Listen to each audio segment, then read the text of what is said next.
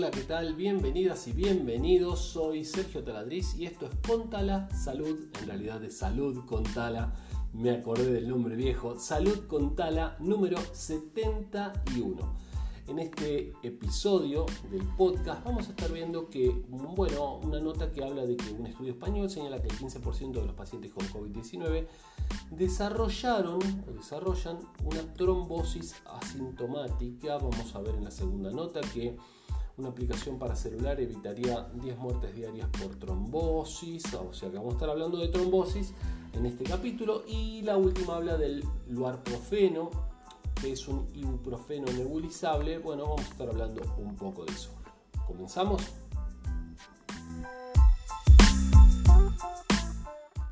Estudio español señala que el 15% de los pacientes con COVID-19 desarrollan trombosis asintomática.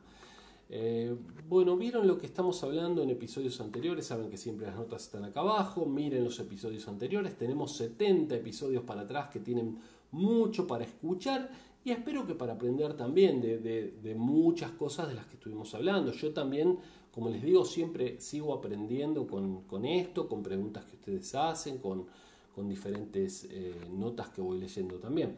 Bueno, entonces eh, lo que se vio en este estudio, estudio científico, ¿sí? no cuatro charlatanes que dicen, a mí me parece tal cosa, esa es la clave, ¿sí? la clave de lo que separa la ciencia de la charlatanería, ¿no?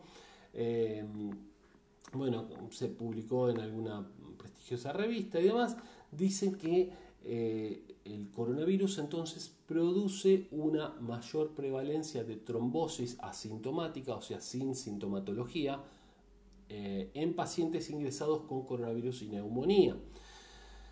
Eh, se desarrolló en trombos, se desarrollan trombos en miembros inferiores incluso antes de tener síntomas. ¿Qué es un trombo? Es sangre coagulada dentro de un vaso sanguíneo. Ah, ¿y es complicado? ¿Es peligroso eso? Y sí. ¿Por qué? Y bueno, porque la sangre es un tejido fluido. ¿Cómo es eso? Bueno, es un tejido porque está formado por células, pero es fluido, células y plasma. Tiene una parte acuosa, una parte líquida, una parte celular. ¿sí? ¿Cuáles son las células? Bueno, los glóbulos rojos, los glóbulos blancos, las plaquetas. Ok, son fragmentos las, plaquetas, ¿sí? Bueno, entonces, eh, cuando la, sangre circula, circula por vasos de distinto calibre, distinto diámetro. Por los de diámetro más grande pasa, por los diámetros más pequeños cuesta más, pero pasa. La placa teromatosa, por ejemplo, la grasa de las arterias o de las venas, se acumula e impide el paso y eso puede dar origen a un infarto. ¿Qué es un infarto? Bueno, es cuando una zona de eh, una parte del cuerpo queda sin irrigación. Entonces aparece lo que se llama la isquemia, que es la falta de irrigación, la hipoxia después, que es la falta de oxígeno, y por último la necrosis o muerte celular. Se muere el tejido. La persona muere. No necesariamente, depende de qué área esté afectada. Si es un área grande o un área vital, sí, la persona muere. Si el área no es grande o no es vital, entonces no, la persona no muere, pero esa parte del tejido sí murió y esa persona tuvo lo que se llama un infarto. El infarto solamente es de corazón, no, hay infarto cerebral como el ACV y hay infarto en otras partes del cuerpo. Doctor House, por ejemplo, la serie, ¿sí? Eh, el personaje tuvo un infarto en un músculo de la pierna y por eso es Rengo. Bueno, bien, les conté un par de cosas ahí. Entonces, dejen comentarios acá, ¿sí? Si les gustó lo que escucharon. Bueno, entonces, una de las complicaciones asociadas a la COVID-19 es el... Ah, y suscríbanse al canal. Suscríbanse al canal e inviten a otras personas. Si no, no hablo más. No, sigo hablando. Bueno, una de las complicaciones asociadas a la COVID-19 es el desarrollo de trombos.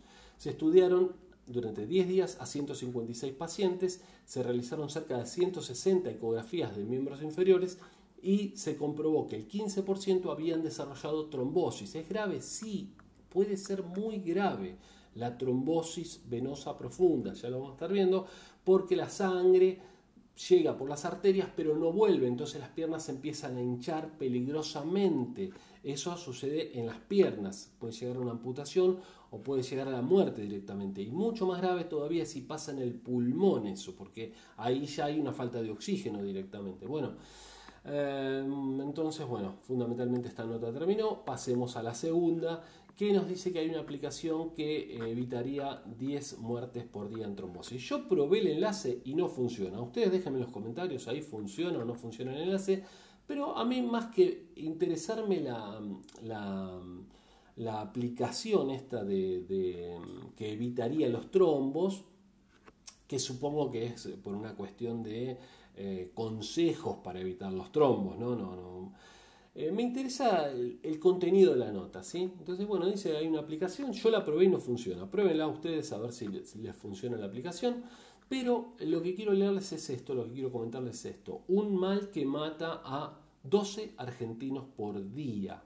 La, trombosis, ah, ah, ah, el trombo, tromboembolismo venoso o TEV, tromboembolismo venoso, eh, es un problema serio, la salud pública se estima que 60.000 personas la padecen por año en Argentina, aun cuando la trombosis venosa profunda, TBP, y el tromboembolismo, el tromboembolismo de pulmón, TEP, constituyen las dos causas principales de morbilidad por trombosis tromboembolismo venoso. Ay, estos nombres, trom sí, pero en definitiva es un trombo, sí, es un trombo un trombo, ya les dije, sangre coagulada que va por adentro de un vaso sanguíneo, cuando llega a un lugar pequeño se encalla como se encalla un barco y tapa ese eh, vaso sanguíneo y produce un infarto de ese lugar en adelante. ¿sí? Bueno, entonces decíamos, produce em, aproximadamente 12 fallecimientos por día porque 4.300 eh, por año, o sea, uno cada dos horas. ¿sí? Eh, grave esto, es muy serio, es importante, es importante entonces eh, hacerse estudios. Fundamentalmente acá estamos hablando de, a ver, el colesterol en sangre, la placa teromatosa, porque si está el trombito dando vueltas, que es peligroso, pero si además yo tengo eh, grasa en las paredes de las arterias que me achica el vaso sanguíneo, es mucho más probable que se encalle ese trombo y entonces haya eh, una trombosis. ¿sí?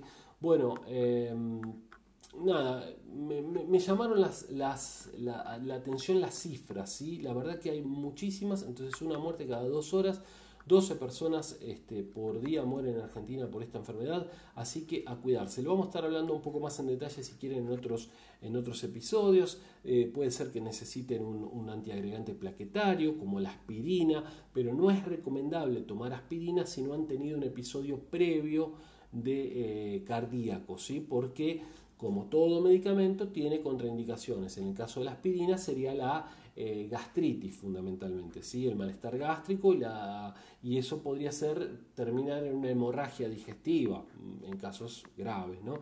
Entonces, bueno, podría ser que les den otro tipo de, mm, de antiagregante plaquetario si es que lo necesitan. Por eso, bueno, ya lo vamos a estar hablando, pero como consejo previo, evitar la obesidad y hacerse análisis de sangre para ver que el colesterol esté dentro de los valores adecuados. Vamos a la última nota, siempre los enlaces acá abajo, ¿sí? Y recuerden darle manito arriba y suscribirse. Sobre el lugar profeno, el profeno nebulizable, sí que parece ser un tratamiento que está funcionando muy bien. Y yo digo, y, me preguntaba esto el otro día, ¿no? Eh, eh, ¿Cómo eh, no, no, se escucha tanto de cuestiones nebulizables? Porque si el principal problema de, del COVID grave lo tenemos en los alvéolos pulmonares con estas secreciones que impiden el correcto intercambio de oxígeno con la sangre. Hay un video que hice completo, búsquenlo en el canal de YouTube, se llama eh, algo así como eh, eh, COVID-19, una visión integral de la pandemia. ¿sí? bueno, ahí explico un poco más en detalle desde el origen de la enfermedad hasta por qué te mata, pero fundamentalmente sepamos que hay una tormenta de citoquinas, eso que nombran mucho los, los expertos, y hay un exudado, hay mucho líquido en los alvéolos pulmonares, que son las bolsitas que están donde termina, digamos, el árbol bronquial, donde se produce el intercambio de, de gases con la sangre. La sangre libera el dióxido de carbono y capta el oxígeno que después es transportado en los distintos tejidos por los glóbulos rojos. ¿sí? Bien, eh, ahí se llena de exudado líquido y no deja que se produzca este intercambio. Por lo tanto, la persona muere porque no le llega oxígeno a la sangre. ¿sí? Puede respirar, pero no le llega oxígeno a la sangre. Bueno, feo, feo.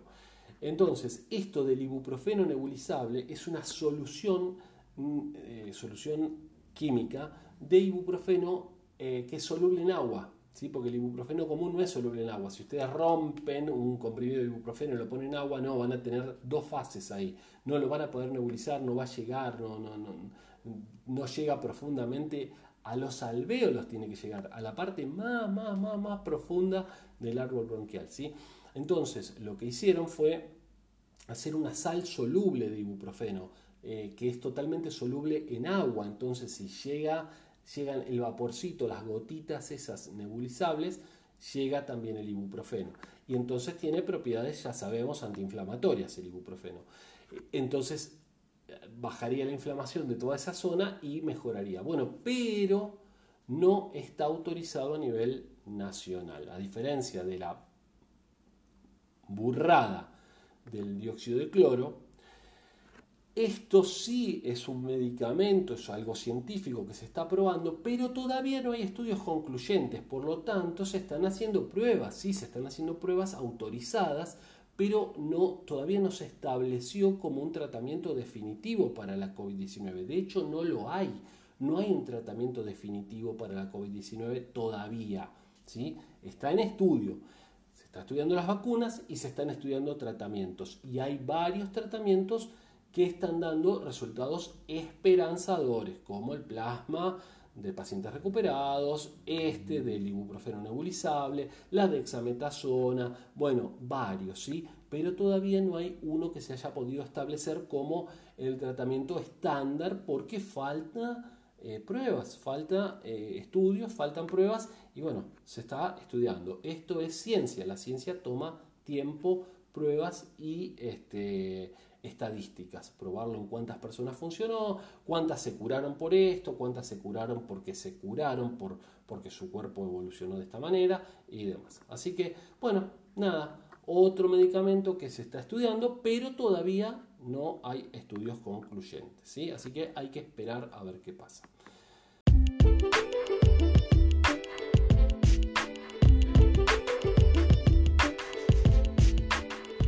Gente, llegamos al final, espero que les haya gustado este episodio de Salud con Tala y les pido que lo comenten con otras personas, que se lo manden por WhatsApp, que se lo manden por donde quieran, pero así somos cada vez más y eso está bueno, ¿sí?